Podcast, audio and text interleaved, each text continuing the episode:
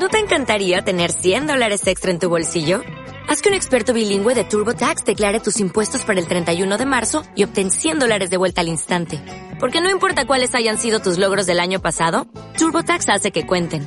Obtén 100 dólares de vuelta y tus impuestos con 100% de precisión. Solo con Intuit TurboTax. Debes declarar para el 31 de marzo. Crédito solo aplicable al costo de la presentación federal con TurboTax Full Service. Oferta sujeta a cambios o cancelación en cualquier momento. Bienvenidos a Viviendo la Vida Sin Miedos. Un programa enfocado al desarrollo humano y la formación empresarial. Convertimos tus miedos en talentos y tus talentos en fortalezas.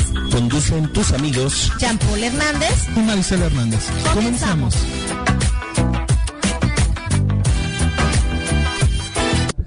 Y bienvenidos a una emisión más de Viviendo la Vida Sin Miedos. Sus amigos Jean-Paul Hernández Maricel Hernández. y nuestro invitado especial, el licenciado Eder Mercado. Buenas tardes. Buenas tardes, Eder, nuevamente. Gracias por acompañarnos en una emisión más de nuestro programa Viviendo la Vida Sin Miedos. Ya hoy tenemos una controvertida charla sobre la educación, como las charlas que nos gustan tener. Nos gusta meternos en temas muy escabrosos, pero vamos a hoy a tratar el tema sobre la educación actual, la cruda realidad de la educación actual. Y pues vamos a aperturar esto con una pregunta que tenemos al aire, que es realmente lo más importante y me gustaría dirigirla directamente a ti, Eden. Y sobre todo porque ambos tenemos experiencia en el campo educativo, en este caso. Eh, tú como filósofo sé que tienes un concepto muy distinto de, de, de bueno, de manejar la, la, vida, la psicología. Es, se sale fuera de los contextos, obviamente. Es parte.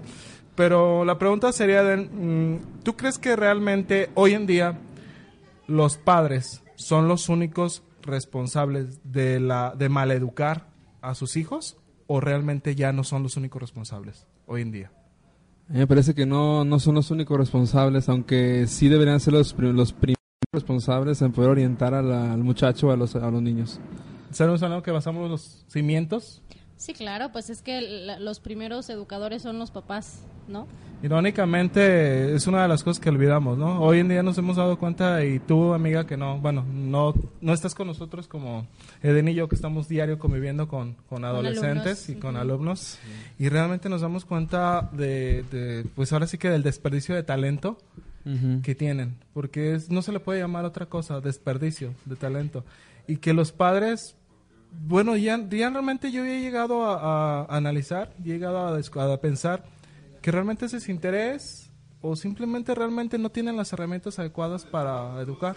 Pues es que también hay mucho de rebeldía, ¿no? Y de seguir modas ahorita. Pero de... la rebeldía siempre existió. En nuestros tiempos fuimos rebeldes también, sí, ¿no? Claro, la, pero, la pero... generación X. La generación. X. Somos una generación de las más rebeldes, se podría decir. Sí, es. Sí, pero creo que también la, la, educación que recibimos en casa fue totalmente diferente a lo que están viviendo ahorita. Entonces podríamos basar en que el problema radica principalmente en que los padres han aligerado la forma de educar. Yo creo que las, los padres mismos están rebasados incluso por cuestiones sociales, ¿no? Por ejemplo, los medios de comunicación, las redes sociales, la información que llega a los, a los, a los muchachos, pero en ese, vamos, en esa forma de estar rebasados también no han encontrado la forma, vamos a decirlo así, correcta, entre comillas, de poder orientar a lo que son sus hijos y en, y en consecuencia pues se ha aligerado. La clásica fórmula que dicen, ¿no? Déjalo sentado viendo la televisión y con que esté tranquilo y calladito se detiene Todo cuando no existe bien. la Estamos la hablando de que también la tecnología ya involucra en este sí, aspecto. claro, ¿no? ya es la nana de todos los los niños y los jóvenes, ¿no? Es. Fíjate que vemos el lado contrario de la moneda, ¿no? Siempre las innovaciones tecnológicas o los avances tecnológicos tienen el, la, el doble, ahora sí, la doble, el doble Cara. perfil o la doble cara, en donde si los utilizas de manera correcta, pues pueden ser muy benéficos porque de mucha ayuda. pues agilizan procesos, Sí. optimizan recursos, Sí. eh, hacen eh, cosas o en este caso trabajos más asertivos completamente. Pero lo que sucede con los adolescentes o los jóvenes hoy en día lo utilizan lo contrario. Así es, es su, su arma. Pero los papás lo consienten. Sí, porque para ellos es más cómodo, ¿no? Fíjate que, y Eden no me va a dejar mentir, porque son de las cosas que... Ven diariamente. Creo que tenemos ahorita un caso muy específico, no podemos decir nombres, pero tenemos muy específico de ese jovencito. Ah, sí, claro. Tenemos un jovencito que realmente ya rebasó, lo como dice Eden, rebasó los límites en la educación. eh, la Sí. autoridad de los padres ya no, ya no existe sobre él, ya no prevalece. Y eh, hemos llegado a la conclusión, Eden y yo, que no es que realmente tenga un problema eh, neurológico como Claro, tal no, o psicológico, no. Es simple rebeldía, simplemente actos de llamar la atención, simplemente el hecho de que se es un niño caprichoso, podríamos decirlo. Berrinchudo. Berrinchudo. Berrinchudo. Pero pues en nuestros tiempos eso se componía muy rápido. Claramente, sí. no, no. Curiosamente se componía muy rápido. Un chanclazo, el El pajazo, pajazo, fíjate el que, cable de la plancha. eh, ah, los plancha maestros misma. también, acuérdate que La yo, yo- la reglita, el borrador, el jalón de patillas que nos daban, ajá, sí. eh, o los castigos a veces que sí eran como que muy extremos, a veces ya en medio patio ponerte con los Sí. libros en las Sí, manos, claro. que bueno, creo que me tocó varias veces. no, bueno. Pero lo que me refiero es que, bueno, eh, también rebasaba el límite de autoridad. O sea, sí es Sí. cierto, no estaba bien aplicado. Ajá. Entonces, sí entiendo que la reforma educativa en la edu- eh, ha, ido, ha ido cambiando para beneficio de los alumnos, pero también ya la reforma educativa fue rebasada por los mismos jóvenes. Sí, existe un resquebrajamiento muy tácito, muy, muy común y muy tajante en lo que es la educación familiar. Por ejemplo, las familias más jóvenes, es decir, los que tienen, los padres que tienen hijos pequeños, este, muchas veces no tienen el control sobre incluso el niño. Y yo creo que aquí, por ejemplo, ahorita que decían sobre los maestros, mi mamá es, Es maestra maestra. jubilada. Claro. Este, y sus métodos de enseñanza y de disciplina en el salón de clases, incluso ya lo dice, hasta ahorita serían mal vistos. No Sí. porque agrediera a los alumnos, sino porque requería de cierta rigidez dentro del ámbito de este áulico Salón, claro. que ahorita no se nos permite, hablando como maestro, ahorita no se nos permite tener esa rigidez. ¿Por qué? Porque se- supuestamente se basa con que el niño tiene ciertas, Ciertos derechos. ciertos- Sí, ciertas claro. habilidades que parece que lo tiene automático, pero claro que no. No, no, pero es que eso también nos está, es lo que platicábamos Eden y yo a la entrada del- de, de aquí de las instalaciones, eh, de que a lo mejor sí antes era muy exagerado, e incluso hasta cruel, Mm, el castigo, claro, claro, sí podría y ahorita decirte. es demasiado ligero. Pero también Entonces- sabes que hay algo muy importante. Sí, te puedo. obviamente as- es muy asertivo lo que dices. Sí, era ligeramente cruel. Sí, y en sí, algunos sí. extremos sobrepasaba la sí, crueldad. sí, claro. Pero te puedo decir, sin temor a equivocarme, no, no he visto mucho sobre estadísticas, pero yo estaría rondando entre el 80 y el 85% de esas generaciones, todos son profesionistas. Sí, claro. O en su defecto tienen una profesión o, una, o O un un negocio trabajo, propio o un algo trabajo estable. estable. Sí, claro. Y hoy en día eh, la generación está creando puros ninis. Sí, no, no, no, o sea, no quieren hacer nada. Es de verdad que es deprimente. Y sabes que es, aparte de lo peor de, de que tienen las ideas retóricas en el que pues no voy a hacer nada, no quiero hacer nada, Sí. creen, Que, Que papá y mamá nada. somos eternos. no, pero independientemente de eso, tienen la, la ilusoria, la ilusoria realidad, por así decirlo, porque es su realidad Sí, creada, claro. De que de la noche a la mañana se les va a resolver la vida como si fuera una telenovela. Ajá.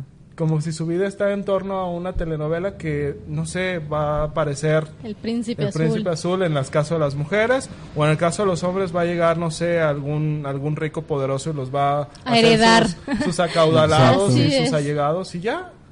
La vida resuelta. Fíjate, curiosamente, de hecho, lo comentaba en, en, los- en el lugar donde, donde trabajamos Jan y yo, junto con mis alumnos, de que de cierta forma están acostumbrados al mínimo esfuerzo conseguir el doble de recompensa. Claro, Claro. efectivamente. Entonces, si por ejemplo una, un niño, un muchacho en desarrollo o en formación, al, al, al tener el chip registrado de que mi esfuerzo mínimo debe tener una recompensa del doble Alta. y que a fuerzas tiene que ser una recompensa tangible, es decir, que me des dinero, que me des un punto, que me des una laptop, que me des un, Un carro. celular, un carro, lo que sea, pues entonces no existe ninguna, ahora sí que autonomía, o siempre voy a estar esperando que alguien más que una figura Alguien autoridad, entre comillas, ajá. alguien externo, me esté recompensando por lo que yo haga. Se supone que debería de hacer. Y que incluso me diga qué tenga que hacer, porque iniciativa no hay en los No, no, muchachos. Pues es que estamos hablando, Mari, que es el hecho de que siempre voy a estar buscando una recompensa para generar, para, en este caso, hacer mis propias responsabilidades. Sí, es que eso es es. lo que hace falta, hacer responsables a los jóvenes ahorita Sin de tener su acto. que o, darles una recompensa. Exactamente, o sea, es que no hay premios. nos pasaba en nuestros tiempos. Yo Sí, me claro. acuerdo, pues digo, eh, de los pocas cosas que a lo mejor recuerdo, porque mis papás fueron estrictos, eh, pero sí recuerdo que ni siquiera me podía pasar por la mente que yo llegara a reprobar una materia. No, claro. no, No, no, o no. que dijeras una mala palabra Una mala delante de todo. O, o mínimamente que interrumpieras a las personas, personas adultas, adultas, exacto. Exactamente. O sabes qué? Yo recuerdo cuando estaba, estaba también estudiante y hablando sobre todo del área más vulnerable que es la adolescencia, en Ajá. la Exacto. secundaria. Porque tú sabes que, bueno, los adolescentes pues están en un proceso de desarrollo, ¿no? Sí, están obviamente, vaya, están apenas eh, despertando a su conciencia. Sí. Entonces es, un, es un- una etapa muy crítica, pero Muy yo sí- vulnerable. Sí, vulnerable, amiga. Y fíjate que yo recuerdo es, vagamente que teníamos un gran respeto por los maestros. Creo que yo lo máximo que llegué a hacer fue andar desfajado. Uy, sí. uniforme y ya, era como que ya era la rebeldía total. Sí, uno de mujer en la, en la secundaria, pues era traer la falda cuatro o cinco dedos arriba Ah, de sí. la Uy, rodilla. ya estabas Y en y- rebeldía Y la total. directora ya te medía la falda con las reglas y de bájale. O llevarte tenis en lugar de zapatos cuando no tenías Eh, uniforme escolar. O, o en las física. mujeres tener las medias abajo. Sí, Eso sí, era sí. rebeldía en, en Y- nuestra época. Y ya era como que ya es más, estabas mal visto, ¿no? Ya Sí. eras la Sí, oveja sí, negra de sí, la- sí. de- del De- grupo, de todo. Pero pues ya hoy rebasó. Hoy vemos casos lamentablemente, y muy lamentablemente, amiga, y te lo hemos comentado, lo hemos Claro. platicado, y también Eden y yo, pues bueno, Eden y yo lo hemos visto mucho. Lo- Eden lo ven diariamente. que- Todos que los yo, días. pero yo ya que llevo 15 años de servicio, te puedo decir que cada año he visto decaer más, Más y más a la, la adolescencia, y claro. los adolescentes. Sí. Porque... Y, y- y ahí es ahí donde va tu pre- la pregunta inicial, ¿no? ¿Qué ¿Quién está pasando y quién tiene la culpa? Es por eso que eh, pues es la pregunta abierta. Realmente ya los padres son los únicos responsables porque yo ya veo que pues los padres realmente no se les podría decir que son responsables porque ya perdieron autoridad sobre los hijos. Hay algo, este, de hecho es como mi, mi- la, la tesis que estaba manejando antes de venir al programa. Este, va a tomar mis referencias teóricas, si me permiten. Claro, por Claro, supuesto. Dos autores bien sencillos, Immanuel Kant y este Hans Jonas. Este, en resumidas cuentas, para mi punto de vista, lo que ha- lo que se ha resquebrajado, lo que ha faltado mucho en las familias este, actuales, las jóvenes o los padres que tienen hijos muy pequeños, Pequeños. es que han dejado de ser el modelo a seguir del hijo. No por la, la situación de que, ah, padre, tú eres, tú eres el, el viejo y tú qué vas a saber de la actualidad. O sea, desde ese momento Ya. el adulto deja de ser el modelo a seguir, deja de ser la autoridad del muchacho y se ha visto demasiado tiempo. Incluso yo culparía, con el perdón aquí de Marisela, culparía a las humanidades, a la psicología y a diversas ramas que precisamente en- en- intentan estudiar el proceso de desarrollo educativo, donde se hemos- hemos, hemos visto que ahora se le tiene que hablar al niño para que comprenda. Sí, claro, pero las teorías también, también abordan de que se aprende incluso timo- estímulo-respuesta. Claro. Entonces, si un, ¿Es si un bebé, si un niño pequeño no entiende el lenguaje, ¿cómo es posible que le vas a, le quieras, vas a hablar. le quieras emitir un discurso, una palabrería que no te va a entender? El Sí, niño tiene que ver lógica, ¿no? un ejemplo. Sí, tiene que asociarlo. Tiene que hacerlo con algo, Sí. no necesariamente con un golpe, vamos. no, no, obviamente, Pero, no. pero Yo, tú yo- tienes que yo ser soy psicóloga, amigo, tú lo sabes, Sí. y, y yo sí estoy de acuerdo con una nalgada, con un... Así como que una llamadita de atención Sí, leve, ¿no? claro. Pero... Para que el niño se dé, bueno, yo con mi hijo, para que él detecte y se le grabe, porque así debe de ser, que se le grabe, que lo que hizo no es correcto y va a recibir un castigo por lo pues, que hizo. Estamos hablando que es la memoria asociativa. Sí, claro. Entonces, No, yo sí, sí estoy sí, a favor de Pues, eso. Si tú dices, bueno, por ejemplo, ah, es que hizo, hizo algo malo, algo indebido, Sí, éticamente indebido el niño o moralmente, como Exacto. quieras, y le quieres hablar de una forma ligera, el, y siempre le hablas así, el niño no va a diferenciar. Entre lo bueno Entre y lo los malo. actos negativos. Y lo que hace pues simplemente hacer un simple juego. Y ahí Exacto. tenemos las, los padres de familia que son dominados por los niños, donde todo es un juego.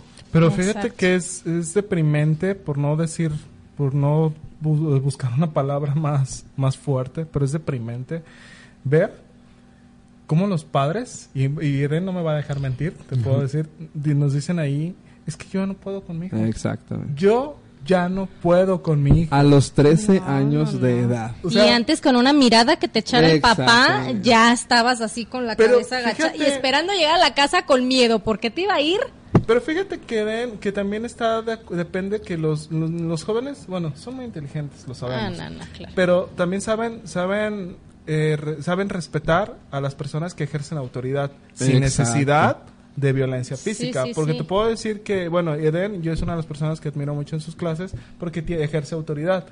Yo hasta todavía cuando estuve de prefecto en algún momento, eh, siempre siempre ejercí autoridad sin necesidad de que hubiera más allá, o sea, Maltrato o simple- algo. Claro, por Ujú. supuesto que no.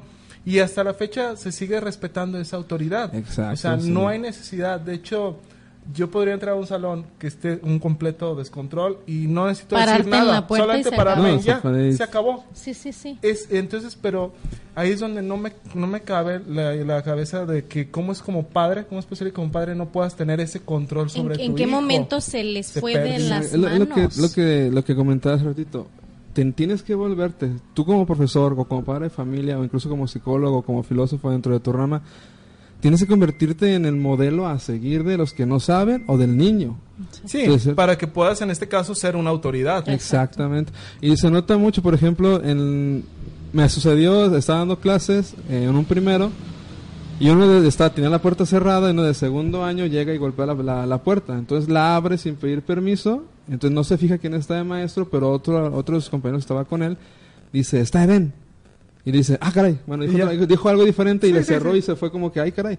Y mis alumnos voltearon a ver, pero fue una mirada distinta de que, órale, o sea, me, me respeta y en, con- y en consecuencia ellos se elevan también su respeto hacia mí. Claro. Pero exactamente ahí es donde los padres no entienden que hay que ejercer autoridad. Exactamente. Pero no hay o, necesidad. o hay que o hay que ah, también hacer una pregunta o a los padres ahorita en este tiempo qué es para ellos La tener autoridad. autoridad sobre sus hijos porque si o sea eso también Mm. pues Fíjate hay que, que- buscarlo no Yo te, pregunta, podría, ¿eh? yo Claro. te podría dar una, una breve respuesta en base a, a- a la experiencia educativa y podría decirse que los padres perdieron el concepto de autoridad porque ya se ven iguales a sus hijos. sí ese de que eres Se mi amigo iguales. Y eso, ¿quién, lo- quién fue el primero que lo dijo? Las ciencias humanita- humanitarias. Humanidades. Exactamente, el aspecto de humanidades diciendo que tendría, tenían que ser igualitarios ante los Ajá. ojos de los padres y, Y los hijos. no. Y esa igualdad es la que está generando está, todo este está tipo haciendo de esta cosas. decadencia. O se malentendió. Exacto. igualdad. Sí, o sea, que, que tú lleves una relación cordial con tus hijos no significa que ellos tengan que rebasarte como autoridad y como papá que eres de ellos. Es correcto. Te puedo decir, y, y sin temor a equivocarnos, nosotros que somos de la generación X, que sufrió muchos cambios, vuelvo Así a es. repetirlo, aún, aún a la fecha, aún nosotros ya siendo adultos, teniendo nuestras vidas, como sea, eh, tenemos un gran respeto por nuestros padres, Claro, nuestra claro. autoridad, nuestra figura de autoridad, aún. Sí. Así seamos nosotros ya viejos, vamos a seguir teniendo el mismo respeto por ellos. Claro. Sí. Pero porque tuvimos cimientos muy sólidos en base a eso. Exactamente. Y- Que a lo mejor sí fueron duros, si tú quieres. Claro, pero también Pero aprendimos de... Exacto, todo va de, de hacia A de mí, atrás. a mí se reduce a una anécdota. Mi mamá fue maestra en sexto año de primaria. Y el primer día de clases que me llevó a la, a la primaria, me escuela. dice, se estaciona en la escuela, Ajá. me dice, aquí no soy tu mamá, soy tu maestra, punto. Claro. se acabó. Me No, no tienes privilegios. No tienes ¿Me privilegio. recuerdas a mi madre? Mi madre pues siempre trabajó en nivel de secundaria. Entonces cuando yo entro a la secundaria, pues resulta que mi mamá me mete a, a- me mete a la secundaria donde ella trabajaba. Ajá. Para estarte checando, amigo. A ver, Jan, ¿qué estás haciendo? Sí, claro. Entonces, pues quieras o no, eh, pues sí, sí fue algo complicado porque sí, mi mamá siempre fue lo mismo. Aquí yo no soy tu mamá, o sea, Sí. aquí yo soy un personal más de la escuela, ella en ese tiempo era secretaria del director. Entonces, pues tenía mucho contacto con todos los maestros. Sí. Y para mi mala suerte, o buena Todos suerte, te dieron. Todos los maestros me tenían Ubicado. y ubicado. Ah, es el hijo de Cristina. Ah, es el hijo de Cristina. Ah, es el- o sea, entonces no podía Y ni mover un dedo. claro. Porque mi mamá, eh, más tardaba yo en hacerlo que mi mamá que ya sabía ella.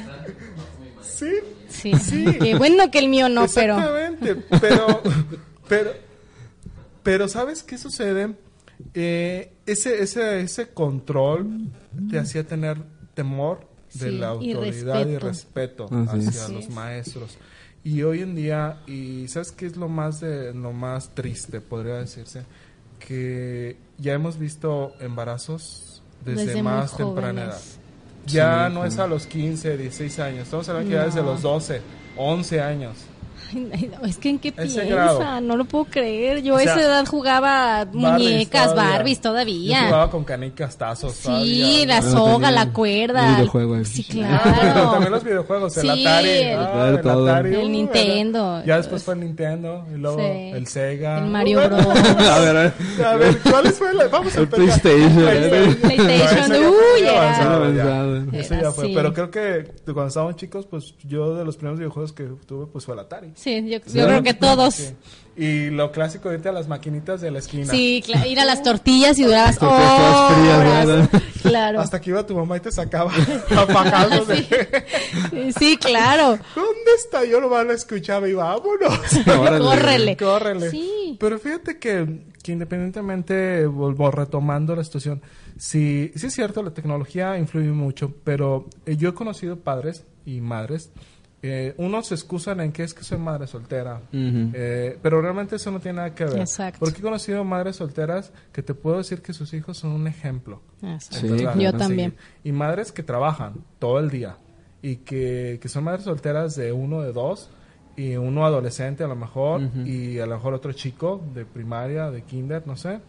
Pero logran, logran tener la figura de respeto. Exacto. Sí. De O sea, autoridad. de autoridad que pocas veces vemos hoy en día. ¿Qué podríamos hablar, Eden? Digo, ambos estamos al diario con, con padres Con de familia y con adolescentes. adolescentes. Yo creo que estaríamos hablando que, que el 90% de los padres no tienen control sobre los hijos. No, no lo tienen porque se les, se les ha agotado las, yo creo que incluso desde las ideas. No, no ¿Cómo le hago para que el chiquillo me entienda, no no? lograron, no lograron generar ese halo de, de, de- es que la, la autoridad no es una acción, la autoridad no es una, no es una píldora, la autoridad no es una palabra, la autoridad es una investidura, algo que, que te cubre a ti, de que ahí viene, ahí viene por ejemplo eh, el inspector de, de- de zona, ahí viene este el director, ahí viene Claro. el presidente, o sea, son investiduras que No hablemos del presidente, amigo. Él no tiene autoridad, nada. Bueno, a lo mejor en su cama sí, ¿no? Tampoco no creo.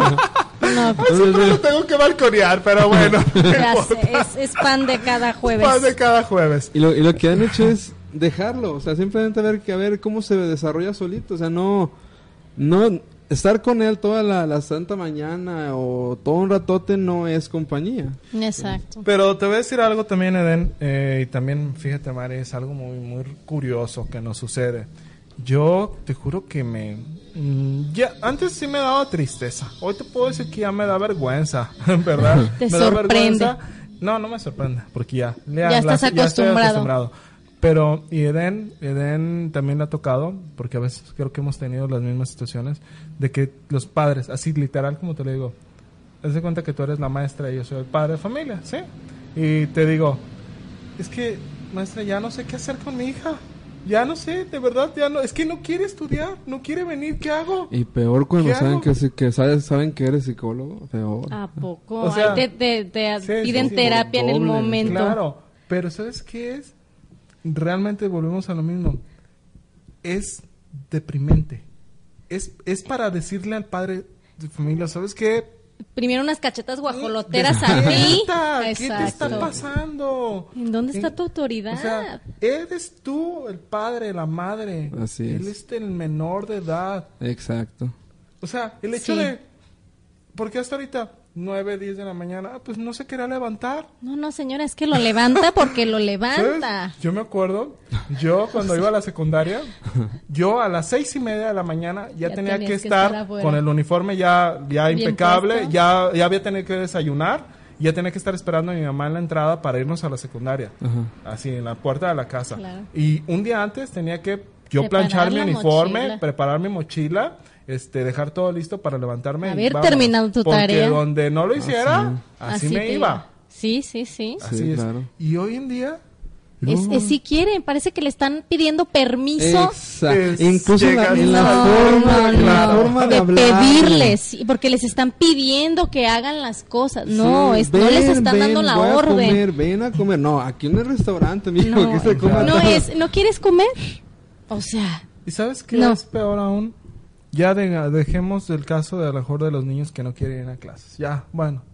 ya los problemas de drogadicción, los problemas incluso de prostitución, porque incluso hasta se prostituyen por las mismas, por las mismas, por el as- acceso a las drogas también. Este, es grave, es Mucho. grave, la verdad. Y sabes qué es lo peor, más grave cuando los padres están conscientes de que está sucediendo. Y no Sí. hacen nada. Pues sí, sí hacen, ignorar, voltear para el otro lado.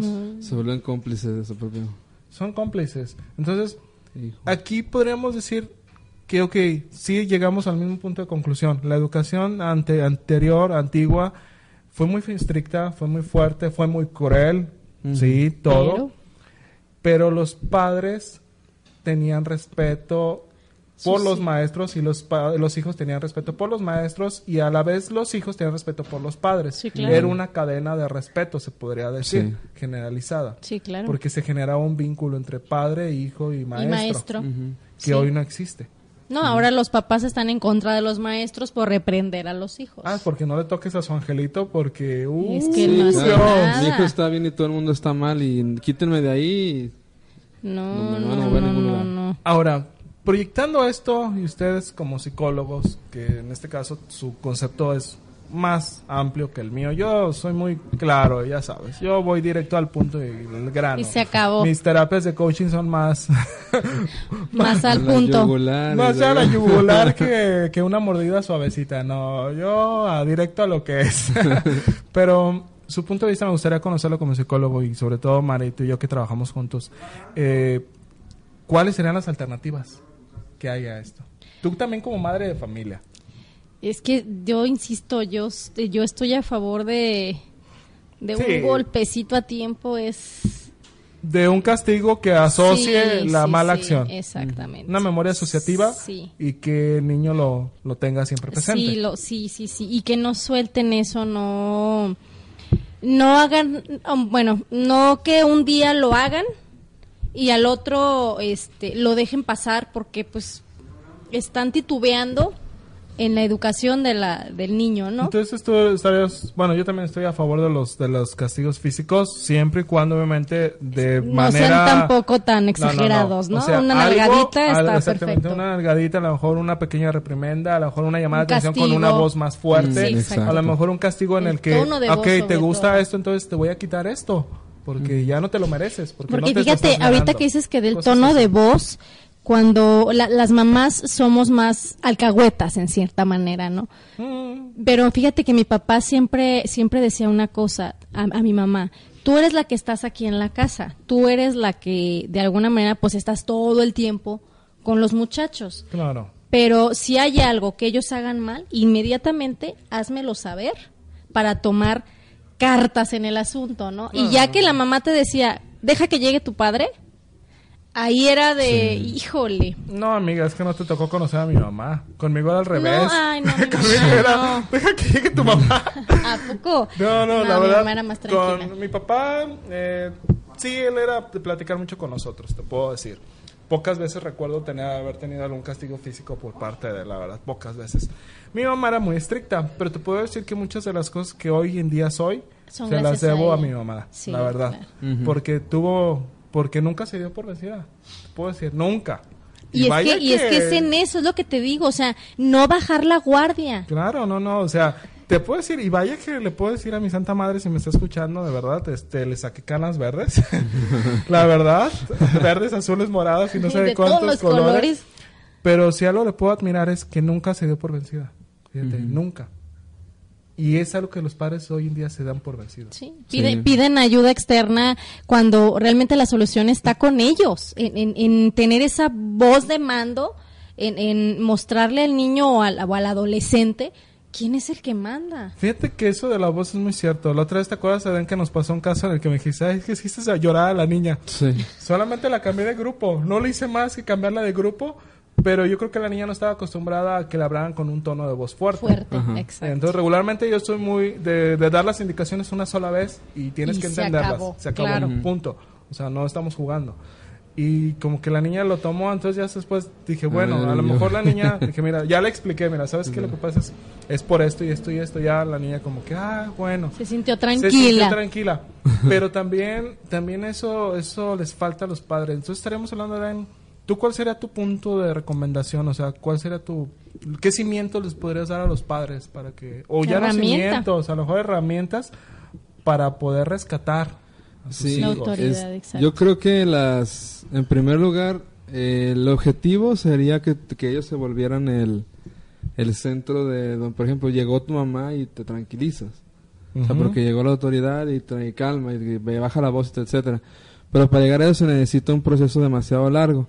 Y yo creo que actualmente se yo estar a favor en contra, estar a favor de un de un manazo siempre sie- siempre y cuando Se ha justificado. como ajá, o como diría mi mamá, a, a mano limpia. O sea, así como a ti te dolió la mano, también le duele la Ah, mano. claro, Ah, por claro. supuesto. Es- Y como decía también mi, mi mamá y mi papá, tiene dónde pegarle. Dios le dio dos donde pegarle. ¿Le dio dos? Si no tiene, Solo- tiene muchas, Ahí. ahí. Solo que, que están desgastando los padres de familia un recurso sumamente valioso que es la palabra. Sobre Desde el momento en que está, en que quieren hablarle y modificar la conducta de un niño mediante palabras, solamente mediante palabras, No están desgastando todo. ¿Por qué? Porque actualmente tú, ve, ah, ya le hablas a un muchacho a esta edad y el muchacho se queda como, sí, lo he escuchado mil veces y... y No ha pasado pasa nada. Pero incluso mi, mi cuñada y mi hermano y mi esposa la- lo han visto varias veces cuando, el- cuando reprendo a mi, a mi sobrino, se ve un cambio muy fuerte. Ah, no, sí, Entonces, sí, la, la- mi sugerencia sería, en primer lugar, para poderse convertir en la autoridad que el niño necesita, perdón, yo creo que tendrían que hablar menos Y con los actuar niños más. y actuar más. Exacto. Volverse el ejemplo, porque el padre de familia ha dejado de ser el ejemplo del, del, del niño o del adolescente. Exacto. Entonces tiene que retomar ser el ejemplo. ¿De, de dónde parto? Eh, hablando también de, de mi experiencia de vida, yo creo que tuve las, afortunadamente tuve las dos partes. Mi papá era de la, de la educación moral y ética en el sentido social, de que debe hacer esto en la calle y esto no, y esto con tu familia, que eso no. Y mi mamá no, era la parte educativa, o sea, te- te- hacer tu tarea, leer, aprender a leer, a escribir, bla, hacer tus divisiones, etcétera. Pero siempre no necesitaron Golpes. al mi, mi papá dice que a mí sí, pero yo no me acuerdo, ¿eh? Ay, qué conveniente. Lo borré de mi memoria. Borré de dice. memoria. Pero lo que recuerdo más es observarlos. Y ahorita lo que lo que desgastan mucho, porque lo he visto en mis, en mis familiares y en conocidos que son jóvenes, que tienen hijos pequeños, que les hablan demasiado. Y hablarle demasiado a un niño es desgastarlo también. Sí, hay que, hay que saber utilizar la palabra, pero como tú dices, eh, fundamentarla con hechos y con acciones eh, eh, estrictas Así y es. enfocadas realmente a obtener un objetivo, a un resultado. Exacto. O sea, no puedes hablar solamente por hablar. Como diría, vamos a usar el principio básico del derecho. Todo lo que digas tienes que comprobarlo. Sí, claro. Así de sencillo. Si por algo lo vas a reprimir y le vas a hacer, le vas a prometer un castigo, se lo tienes que cumplir. Exacto. Es un pedazo de fuerza. Sí, porque eso de estar prometiendo, y te voy a pegar, y te voy voy a pegar, y te y voy a pegar. ajá. Yo porque mi- lo he visto en mi hijo, tiene dos años y medio, y, y empieza como con sus juegos, con sus bromas, con sus cosas. Ahorita está, voy a quemar a mi hijo, pero Ay, ¿qué pasa con tu empieza? ¿A quién en- no? ¿a quién nada? Pero ahorita empieza mucho a dar nalgadas. A cualquier persona empieza y te da nalgadas. ¿Me ¿Dónde lo vio? perdido? Muchas- ¿Dónde lo vio? ¿Dónde lo vería, amiga? Conmigo no, amigo. Amiga, ¿andas por la calle No, dando nalgadas a no, la no, gente? ay, ¿Qué bueno, pasó? fuera, amigo, no. ¿O acaso? No. al- No, al revés. caso es al revés. No, amigos, Amiga. no. No.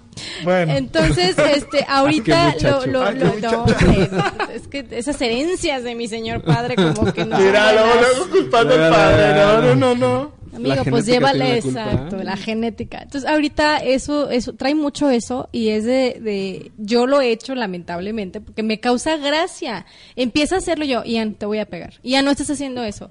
Y te voy a pegar. Y, no- y, y suelta unas carcajadas y se empieza a reír y me da risa porque yo sé que lo hace de forma Ay, inocente. La mamá, la mamá cuervo. Ay, Y cuando lo amigo. metan a la cárcel por andar Ya, tocando. por andar por andar toqueteando. toqueteando. Sí, entonces ya, ya llega, sí, claro, entonces Ahora sí, ya llega. ya- ríete. no, ya, no. Entonces he, he tratado de hacer como tú dices, o sea, sentarme y, a ver, Ian, eso no se hace, eso no está bien. Cuan- ya llegó un punto en el que sí ya llegó a mi límite y sí le di una.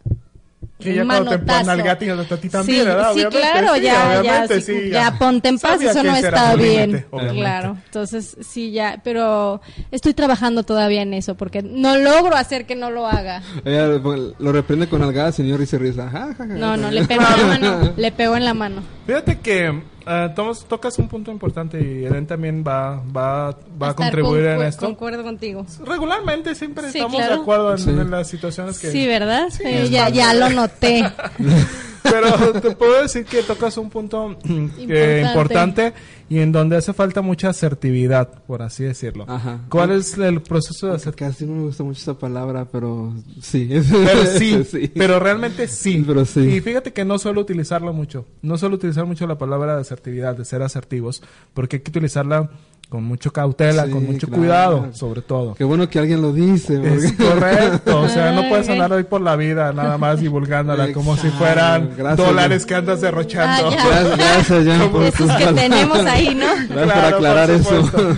Pero bueno, el punto aquí es, el proceso de la asertividad está basado en que, además de que tus palabras tienen que ser asociadas con una acción que justifique obviamente el acto El que castigo. reprimiendo o el castigo en este caso, también tienen que estar asociadas a que la- en este caso el menor, si lo está reprimiendo, entienda la gravedad Exacto. del acto que cometió no solamente el hecho que se le dio una reprimienda y que fue algo negativo, no, que entienda él también por qué. Por De qué. esa manera estás vinculando el cerebro con la memoria asociativa y estás siendo asertivo en el castigo. Entonces, ¿qué sucede? Él ya entendió el por qué, Ya aprendí. ya aprendió. Y fíjate que eso que estás diciendo es, creo que es ex- excelente porque eh, actualmente, eh, perdón que, lo, que sea reiterativo, No, no, no, por pero supuesto. eso de, se cree que, que hablándole al infante Ah, ok. lo va a entender de inmediato. Ok. Y ahorita lo que está diciendo Jan es, creo que es tremendo y ojalá quede bien claro para los que nos están platicando, nos están escuchando, perdón, que no necesitas hablarle al niño o al muchacho siempre a que te entienda porque las palabras son, no las va a entender en la Es primera. correcto. Va a entender más algo que observa. Va a entender algo más. Entonces tú tienes que volver, en vez de, de ser un cero a la izquierda, como parece que son los padres ahorita, tienes que ser el uno antes del cero. Exacto. Y el, y el niño tiene que ser un número aparte. Tú eres el 10 y se acabó. Te tiene que observar, tiene que escucharte, no no tú tienes que explicarle a él, él tiene que entender por sí solo. Para eso se genera la autonomía. Exacto. Es parte de todo. Bueno, pues recordándoles también, mm, como siempre, nuestra breve pausa, nuestro breve comercial. Recordándote a todos nuestros radioescuchas y a las personas que pues nos están apenas conociendo. Así es. Que nos pueden seguir a través del enlace de mexicoradio.net, a través de Facebook o www.mexicoradio.net también.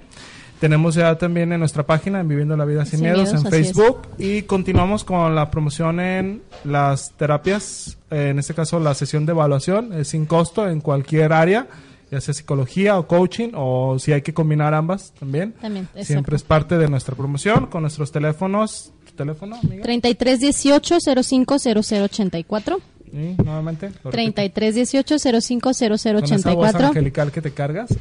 Así soy yo, un y el ángel caído del 33 cielo. 11 94 24 36. Perdón. Eden.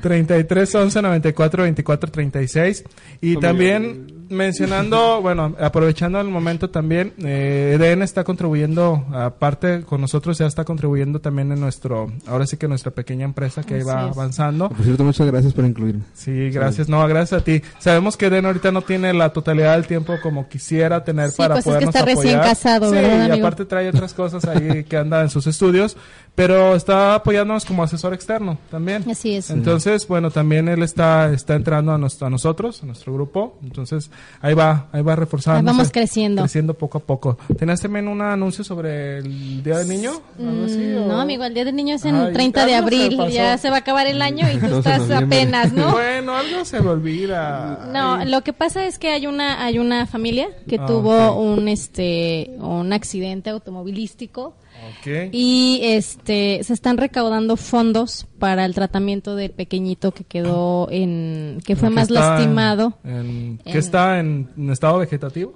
En- realmente no, no. no estoy completamente segura cuál es su, su Su estado situación. exactamente.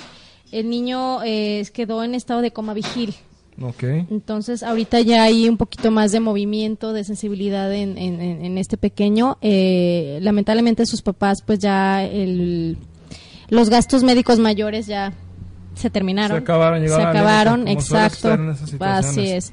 Entonces, este, pues ellos no pierden la, la esperanza de que su niño siga con la rehabilitación y siga avanzando en su tratamiento y que él pueda volver a caminar y, y recobrar toda la movilidad en su, en su cuerpo. Por supuesto. Entonces, eh, se está invitando a, a la gente a que contribuyan. Habrá una cena baile el día viernes 18 de noviembre Muy bien. en el Salón Olimpo. Obviamente a ellos les, les regalaron todo, eh, les Sí, el prestaron el, servicio salón, eh, la lo que se comida. recaude es para- Exactamente. para el menor. todo lo que se recaude va a ser para el tratamiento de este pequeño. El costo del boleto es 250 pesos.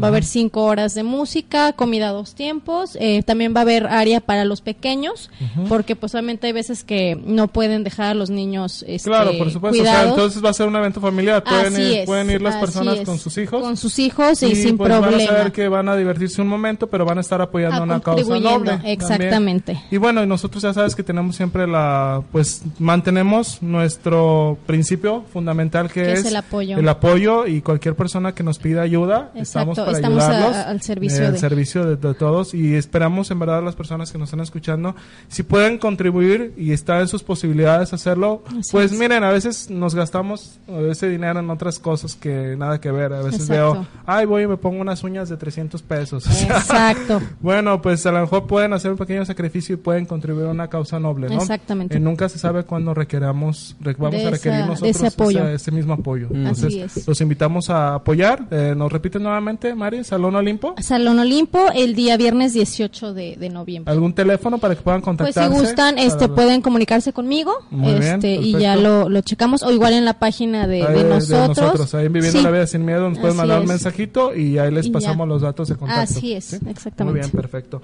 Bueno, pues retomamos ya nuestro tema. Eh, obviamente que estamos ahora sí con el punto de la asertividad, que lo tocamos. Y ya tú conociendo esto, más que como psicóloga, amiga mía, es como madre de familia, ¿tú crees que te hace falta asertividad en este punto de, de- con este pequeño inconveniente que estás teniendo actualmente con tu bebé? A lo mejor, amigo, yo creo que sí. no, mira, No mejor, es que mejor, mejor. entre los dos. Sí, no, ya No sé. es eso. Tú sabes que te queremos muchísimo. Pero todo es por el bien, De mi pequeño. por supuesto. Sea un ejemplo. Ya que sea un sé. ejemplo. Sí, yo creo que, que nos hace falta un poquito más de rectitud, de tolerancia y de ejemplo hacia, hacia nuestros, nuestros hijos en estos, en estos momentos. Eh, todos los padres de familia yo creo que tenemos un momento en el que solemos doblarnos ante las caritas lindas de los niños, pero yo creo que tenemos que tener un poquito de, de más rigidez y autoridad con ellos para lograr que sean en un futuro personas de bien. Pues es que, tenemos que... es nuestra meta, ¿no? Fíjate que tenemos que entender, y a lo mejor Eden, bueno, que él, él no es padre de familia aún, esperemos que pronto. Que le peguen animen, a la que caja de los muñecos. A la caja de los niños. Un saludo para Eli, la, la esposa de, de Eden, esposa que nos está escuchando. Yo sé que seguramente nos está escuchando, Sí, claro. con todo respeto. Pero bueno, en cuanto cuando sean padres, a lo mejor van a entender ese tipo de situaciones, Exacto. por supuesto. Pero sí hay un, te- hay un punto muy, muy importante que tocaste. Eh, a veces se nos va, se nos va de las manos y entender que los hijos, los niños, son manipuladores. Ah, Sí, claro. Es correcto. Exacto. También, exactamente como dice aquí nuestro ingeniero, hay hijos tiranos. Sí, sí, sí, sí, sí. Y verdugos, y, y y jueces. verdugos, Sí, y sí. Y fíjate que no entendemos, no lo vemos como una realidad. Lo vemos como el, a mí nunca me va a pasar eso. Sí, claro. Yo cuando mi hijo nació era una pequeña criatura quietecita, que no se movía y se portaba bien. Y, y va creciendo y obviamente está tomando su carácter, está formando su carácter. Y, y es ahí donde, fíjate, mi papá decía una cosa, cuando tienes un hijo, ese, esa, esa personita es como una plastilina. Y tú le vas dando forma. La vas moldeando. Exacto. Entonces, ahorita es cuando debemos estar atentos, alerta a todo este tipo de situaciones que viven que viven ellos, ¿no? Entonces hay que hay que echarle ganas ahí y, y no dejarlos eh, y que si tienen dudas también tengan ellos esa confianza también de acercarte, de acercarse buscar con, ayuda. claro y con quién mejor que con sus papás. Porque también hay, hay papás que vamos a, a lo mejor a la contraparte que son extremadamente rígidos y muy duros y los hijos no suelen acercarse con los papás por temor. Hay que es. saber diferenciar entre el respeto y el miedo que le generas a un, a Ahí un tendríamos que hablar también que también los padres tendrían que buscar la forma de poder acercarse a sus hijos. Claro. Sí, claro. Es lo mismo. ¿Quieres mencionar algo, no, Eden, sobre esa situación? Sí, el- el- la cuestión acá es, creo que ser padre, si bien ahorita no, no, no soy padre, y aunque conozco las repercusiones de ser un, Papá. de tener cierta educación, Claro. Por supuesto. este, creo que tendría que, que retomar el padre de familia, todos nosotros, la gran responsabilidad que tenemos con respecto a un hijo. Es decir, pareciera que desde el momento en que uno se casa, ahora te toca tener un hijo como si fuera algo lógico. Exacto. Pero, la regla de oro. La regla de regla. oro. Pero lo que sucede acá es que uno, uno tiene que estar eh, bien, tiene, tiene- Consciente. tiene- bueno, no creo usar la palabra consciente, pero tiene que estar consciente de que lo que está formando es a un ser que va, se va a hacer cargo de incluso de, de donde- del lugar donde está. Y de sí mismo, Eden. Por eso, por eso retomaba este cuate de Hans Jonas, este autor de Hans Jonas, que dice, él plantea una ética para el futuro y lo responsable que somos todos nosotros actualmente para un futuro lejano.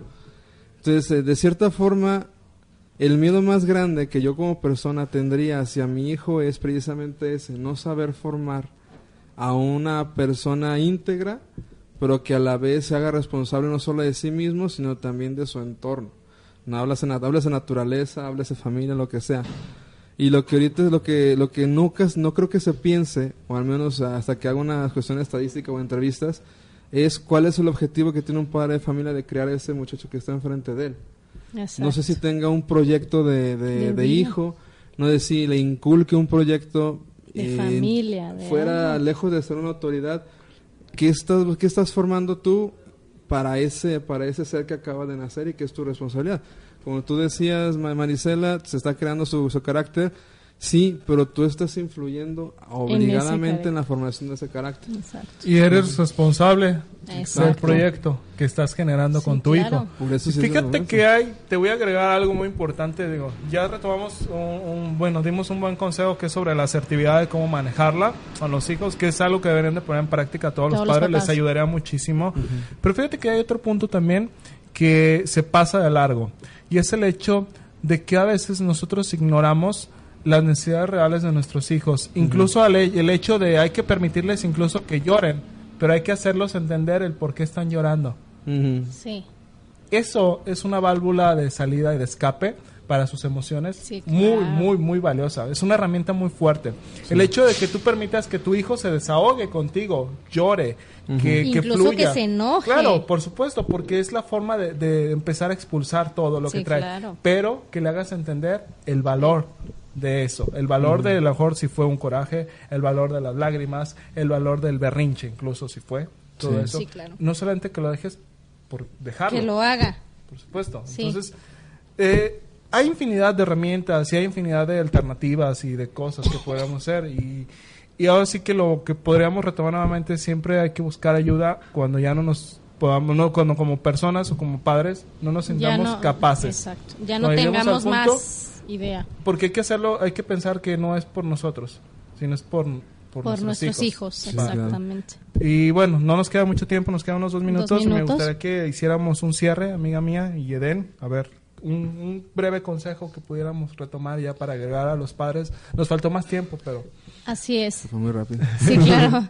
Pues yo, este, como mamá y como profesionista, eh, estar al pendiente de la necesidad de, de, de mis, de, lo- de los chicos, de los jóvenes en este caso, que son los que están ahorita un poco más vulnerables, no dejarlos solos, no, no dejarlos a la deriva y que tomen sus decisiones tan a la ligera, más bien enseñarlos a que esa decisión que tomen va a tener una consecuencia y este y enseñarlos a, a- a valorarse también como personas y que también ellos nos den a nosotros el valor, El valor como, como padre padres. y como autoridad y que también si tienen algún problema pueden recurrir con nosotros o con sus papás sin ningún problema. No va a haber mejor guía que tu papá. es correcto. Eden, Pues es- intentando ser breve, este padre de familia, eh, intenten crear un proyecto hacia, hacia sus muchachos, hacia sus hijos o hijas, para que puedan generar seres humanos autónomos. Yo creo que la autonomía aquí no, no está existiendo ni en la adolescencia. Autonomía significa que no solamente ser libre y ser lo- hacer lo que Hacer yo lo quiera, que quieras. sino ser autónomo moralmente, hacer las, hacer las cosas bien por el bien mismo, no por una recompensa, y este dirigir uno mismo la responsabilidad que tiene sobre el hijo de orientarlo hacia un proyecto o un objetivo en común. En común. Exacto. Y pues para dar un cierre, retomando un poquito más la asertividad y brevemente, un punto que me faltó mencionar en ser asertivos es que lo- la parte más importante de ser asertivos es para poder ser asertivo de manera correcta en, con tus hijos o en la educación que estás ejerciendo, tienes que conocerte a ti mismo primero como padre. Así es. Tienes que estar tú bien para Sí, que puedas realmente dar la mejor guía a tu hijo. Entonces hay que Sí. preocuparnos también por nuestra salud mental, Así nuestra es. salud emocional Porque es lo que le vamos a reflejar al otro. a nosotros, a los nuestros hijos. Así es. Bueno, pues muchas gracias a nuestros radioescuchas que nos acompañaron. Lamentablemente se nos acabó el tiempo. Los vamos a dejar con nuestro siguiente programa que es Jackson Wine. Y bueno, esto fue Viviendo la Vida Sin Miedos. Muchas gracias por habernos acompañado gusto a por todos. estar aquí. Y lo esperamos para el próximo jueves, a las 5 Así de la tarde en punto. Muchas gracias. Gracias Bye, a todos. Gracias por habernos escuchado. Un deseo no cambia nada. Una decisión lo cambia todo. Esto fue Viviendo la Vida Sin Miedos. Los esperamos nuevamente el próximo jueves en punto de las 5 de la tarde. Solo aquí En en.